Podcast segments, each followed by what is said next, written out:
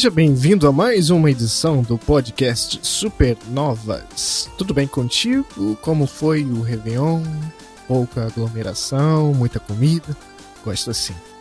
Hoje damos início à terceira edição de nossa retrospectiva 2021 nos games. Chegou a hora de resgatar aqueles jogos que estavam na boca do povo na semana do lançamento, talvez até no mês, ou então aquele jogo que você viu um trailer, mas nem lembrava que tinha saído já. Sim, vamos abrir com os jogos que ninguém lembra de 2021.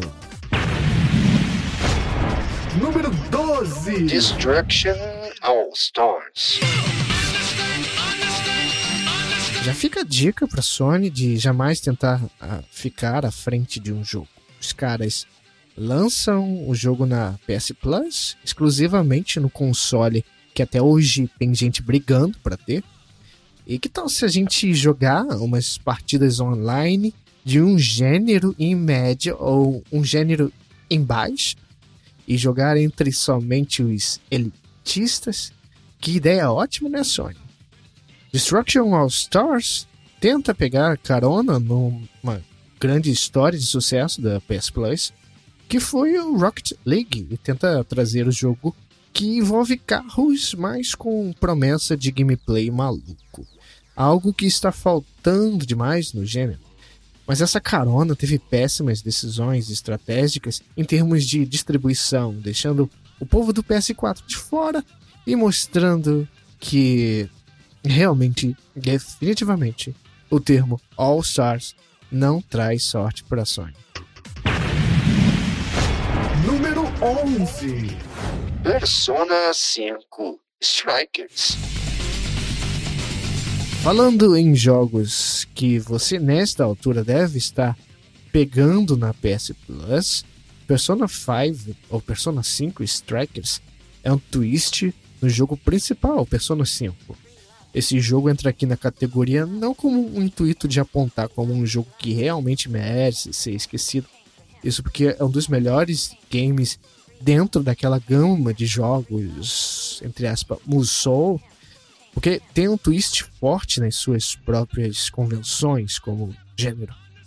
Esse jogo, inclusive, possui um podcast gravado, o Dito Isto, de número 47. 10 Bravely Default 2. Apesar do nome, esse é o terceiro game da franquia.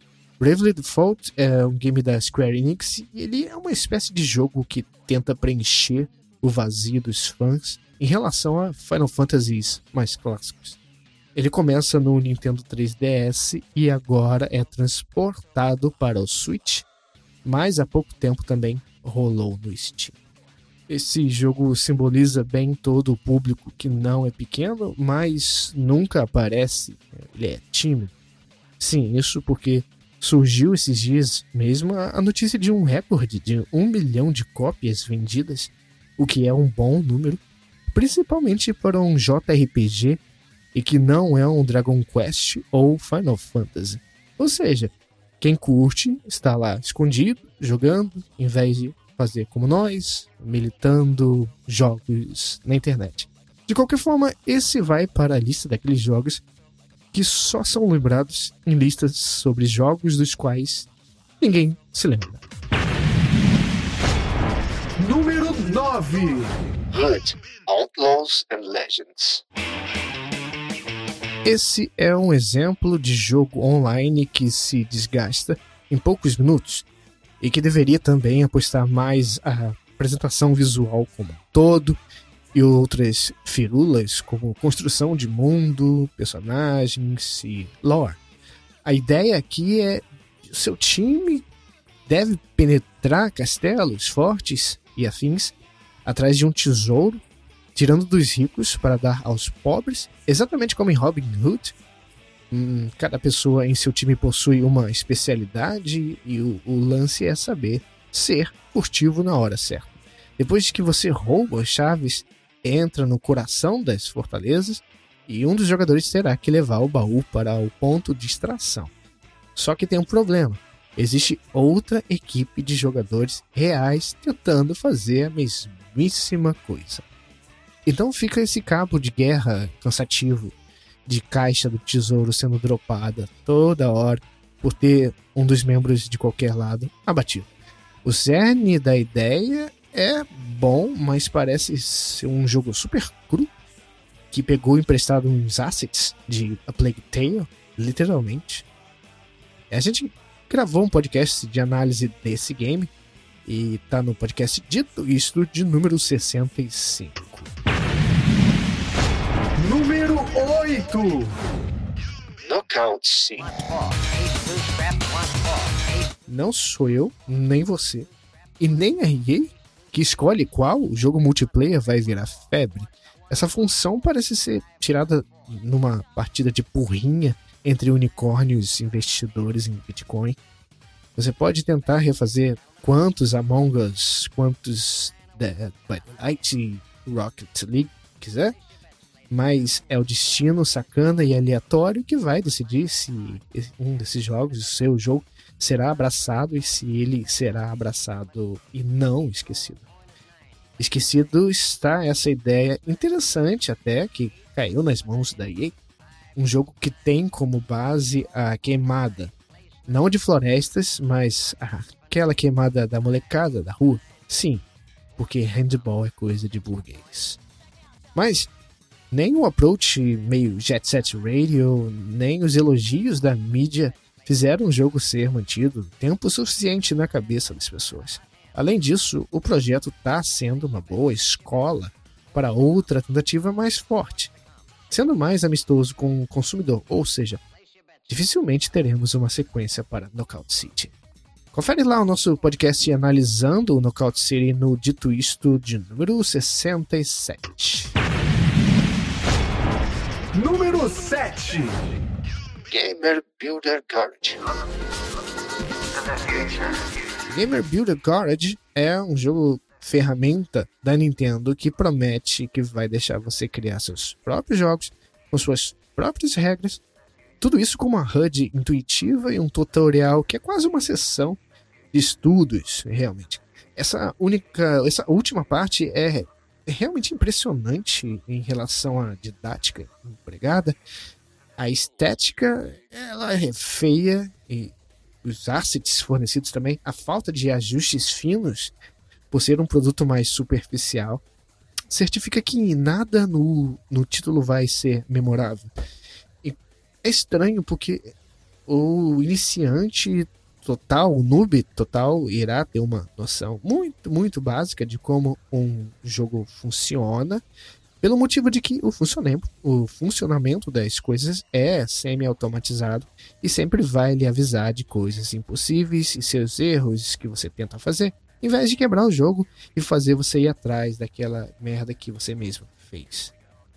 Bem, é, já o usuário avançado é, vai preferir estar usando alguma ferramenta gratuita e muito mais completa no computador, com melhores controles, assets infinito e tudo mais, em vez de pagar 300 reais por isso aqui.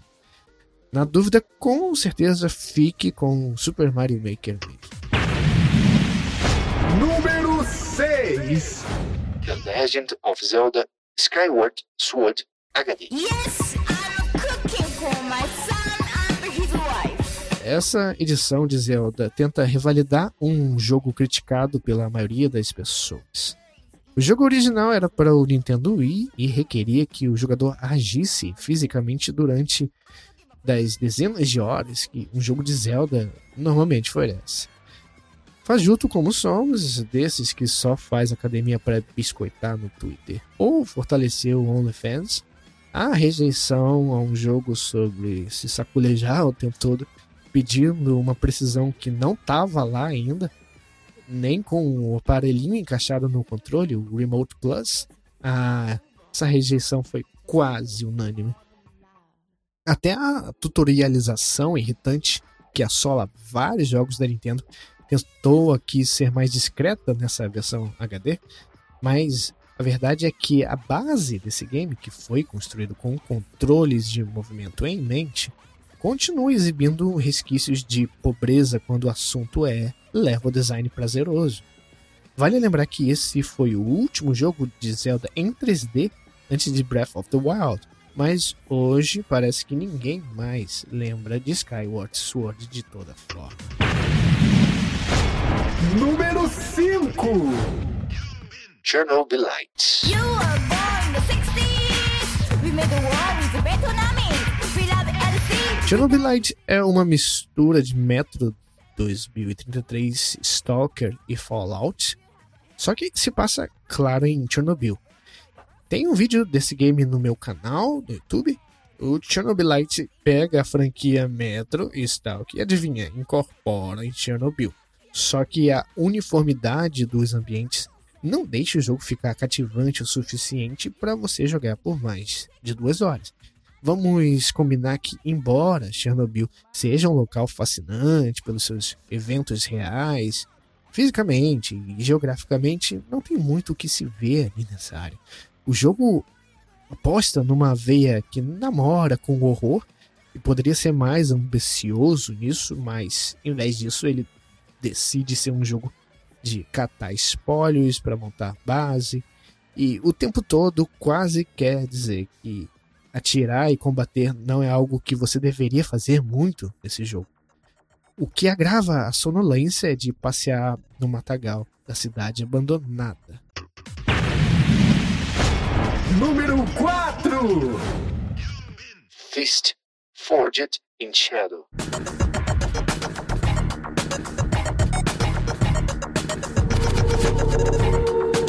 Esse pode ser que você nem tenha chegado a ouvir falar, mas Fist Forged in Shadow foi recebido pela primeira vez com um certo burburinho quando apareceu numa State of Play, o, o evento, né, evento similar ao Nintendo Direct, só que da PlayStation. Resumindo, o jogo tem uma visão lateral, que você joga com um coelho biônico com, em um mundo meio steampunk, com combate frenético, exploração de mapa, com backtracking. Apesar dos gráficos charmosos e a premissa de gameplay interessante, eu sinto que o marketing para esse jogo foi ao melhor modo Deus dará, onde o estúdio desenvolvedor é deixado praticamente sozinho, tendo que divulgar seu trabalho começando no churrasco da firma em listas de transmissão no WhatsApp. Número 3. Neo The World Ends With You. The World Ends With You é um JRPG estiloso ou estilista situado em tempos modernos no Japão e que tentou fazer algo diferente ao propor que todas as nuances de batalha fossem executadas através da tela de toque e a canetinha do Nintendo DS. Apesar de ser o cult do Nintendo DS, é isso que acontece quando algo muito pedido que só faz sentido na cabeça dos fãs é lançado. Na realidade, nem sei se até as pessoas que são vidradas no primeiro game estavam exatamente pedindo que tivesse essa sequência. Todavia, às vezes, algumas coisas realmente parecerem que fazem falta em cada coração jogador de videogame.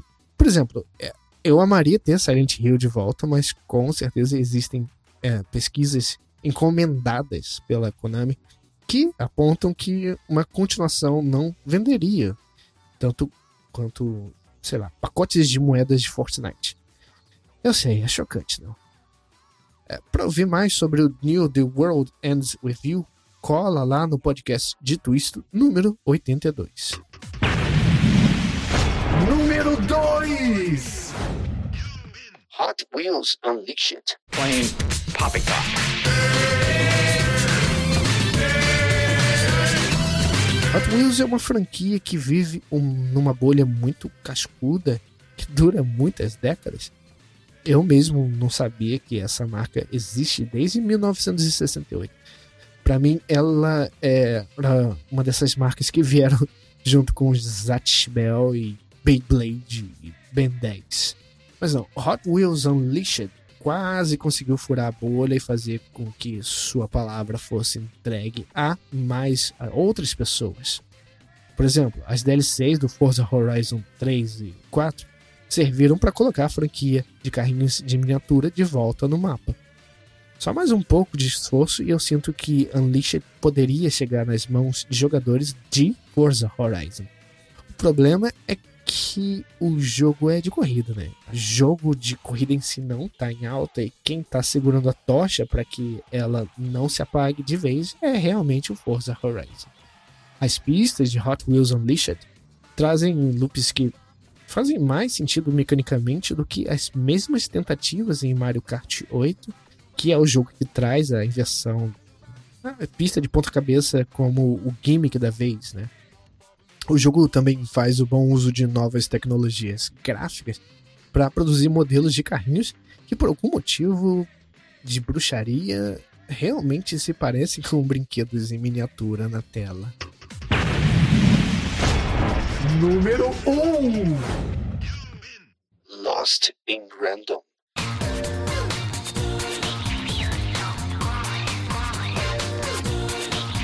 Muito engraçado de se pensar que talvez a EA esteja hoje em dia fazendo um serviço melhor de não deixar alguns gêneros morrerem na boca de desenvolvedores indies, quando há uns 10 anos quem estava com essa responsabilidade era a Ubisoft com Rayman.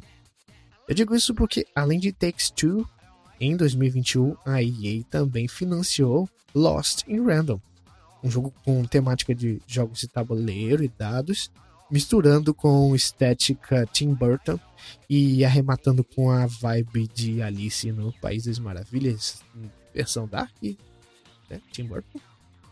Mais uma vez, estamos falando de um gênero não popular atualmente e, aliás, explica muita coisa sobre a composição dessa lista de esquecidos.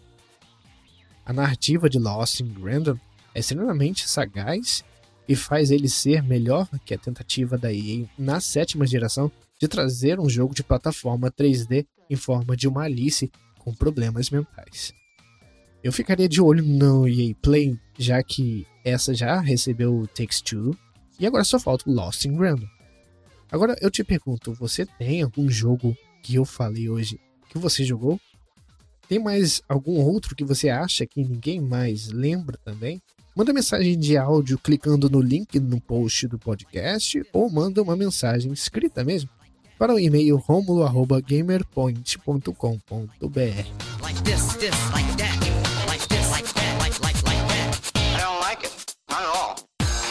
Antes de prosseguir com a próxima lista, eu tenho que me livrar de dois jogos que joguei muito pouco para colocar em alguma lista. Então eu preciso tirar eles do caminho. São eles: Monster Hunter Rise. Então, o Monster Hunter World, não confundir com o Rise, né? Me soou grandioso demais e, infelizmente, consegui engolir o escopo dele jogando um pouco do modo cooperativo.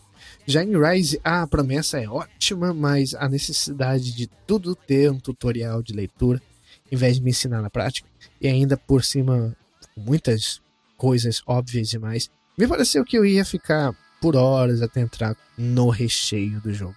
Então, esse aqui é um desses jogos em que eu deixo para um dia chuvoso, em que eu esteja com muita paciência para entrar na experiência ótima de que todo mundo fala.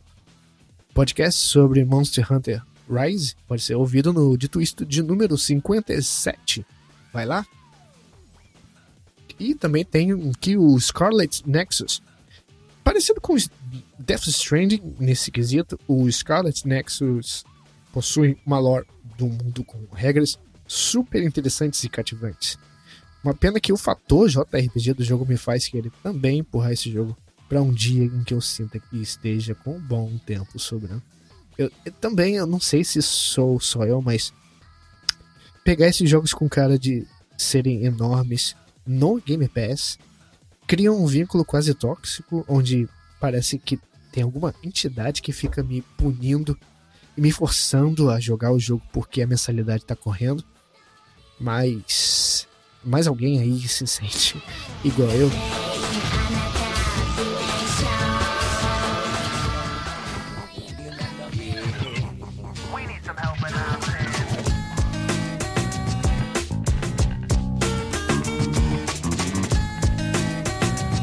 Agora mais uma listinha para fechar a edição de hoje. Dessa vez vamos falar dos jogos que têm seu valor, mas não conseguiram o top 10. Não conseguiram o seu lugar ao sol, mas que podem muito bem tentar de novo outro ano na forma de uma continuação. Tô falando dos jogos que não chegaram lá. Número 4. The Ascent.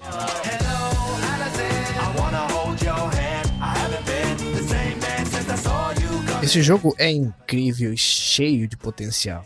The Ascent é um twin stick shooter com cobertura e elementos de RPG western dentro de um ambiente cyberpunk. Esse jogo é uma espécie de libertação para quem quer jogar certos jogos por causa da estética, mas aí entra no caminho de muito texto escolhas. Em vez disso, The Ascent começa já no tiroteio de forma prazerosa e detalhada. Se a travessia de mundo dele fosse mais prazerosa, ou se as missões fossem guiadas de uma forma geograficamente melhor, talvez ele cansasse menos, porém eu torço muitíssimo por uma continuação de The Ascent. Tem uma análise em podcast para esse game, ela tá no Dito Isso número 81. 3. Ratchet and Clank Rift Apart. Esse novo Ratchet Clank veio para dar um tapa nas animações de cinema e dizer que chegamos no ponto de jogar animações em tempo real. A história de Ratchet parece um episódio de manhã de desenhos animados para os millennials. O maior problema de todos mesmo é experienciar Psychonauts 2 meio que próximo ao Rift Apart. O jogo da Double Fine triplica em carisma e direção de arte. No fim das contas, Ratchet Clank Rift Apart é apenas mais um título de qualidade na franquia, mas que não avança em nada a não ser em exibir gráficos extremamente polidos, além de performance espetacular para um PS4. Sim, a geração aqui, o PS5 veio, ainda não começou. Não foi com Rift Apart que tivemos gráficos Next Gen, assim como não foi com Forza Horizon 5 que tivemos gráficos Next Gen. Calma que a gente chega lá ainda. Para uma análise em áudio de Rift Apart, confere o dito isso de número 71. Número 2. 12 minutes. Se eu montasse uma categoria que se chamasse prêmio, eu nunca entendi o hype das pessoas com isso. Então, o 12 Minutes seria o ganhador desse ano. Esse 12 Minutes é um jogo sobre loop temporal, como você já deve saber, mas que não sabe resolver com elegância a repetição enfadonha que fica depois de determinado ponto, voltar para o começo do jogo todas as vezes e ter que provocar todas as vezes os mesmos eventos em ordem só para no final tentar alguma solução incerta é enjoativo e frustrante. Sim, porque tentar coisas que não vão dar em nada é natural em jogos como Point and Click, mas 12 Minutes temos como um jogo que reinicia toda vez que uma dessas tentativas é furada.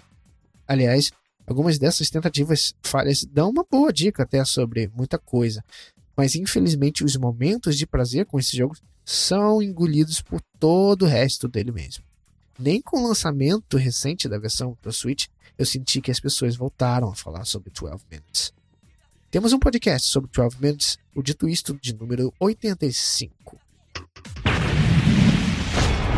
Número 1. Far Cry 6. Far Cry 6 continua firme, sendo que é um jogo em um mundo aberto enorme, flertando com o desinteressante e o espaçoso. Ele continua sendo sobre governos opressores, lunáticos no poder, mas quando chega na linha do comentário edificante, realmente, ele dá 10 passos para trás, a fim de ser só um videogame mais puro. E assim ele fica nesse ciclo infinito de sempre chegar no quase e retornar a alguma posição de conforto, que ao mesmo tempo precisa ser inflado o suficiente para manter o jogador o máximo de tempo naquele mundo.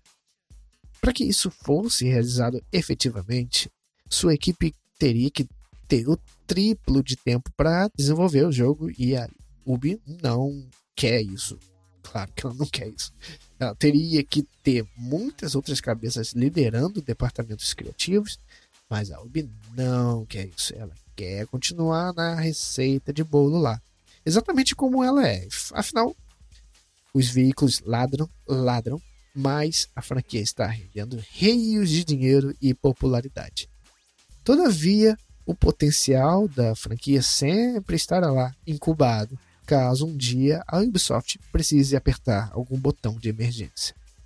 Para ouvir uma análise bem maior de Far Cry 6, ouve lá o Dito Isto, número 93.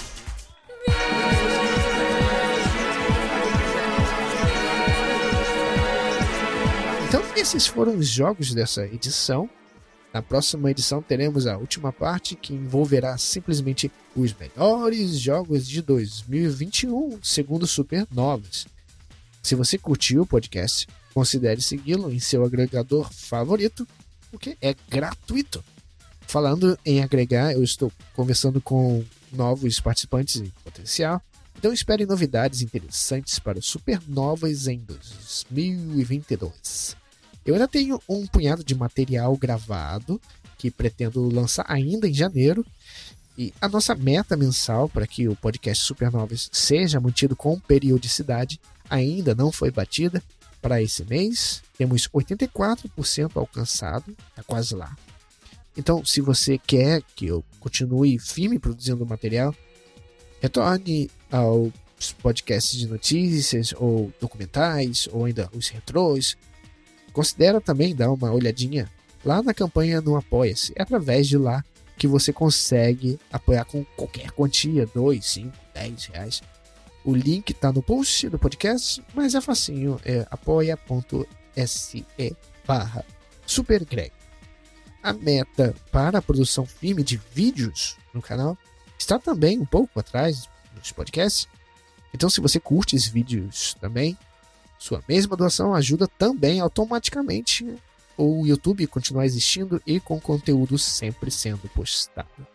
Eu já estou escrevendo alguns scripts de vídeo, mas você pode conferir outras análises que fiz no canal de YouTube no Super Greg. Então é isso por hoje e até a próxima.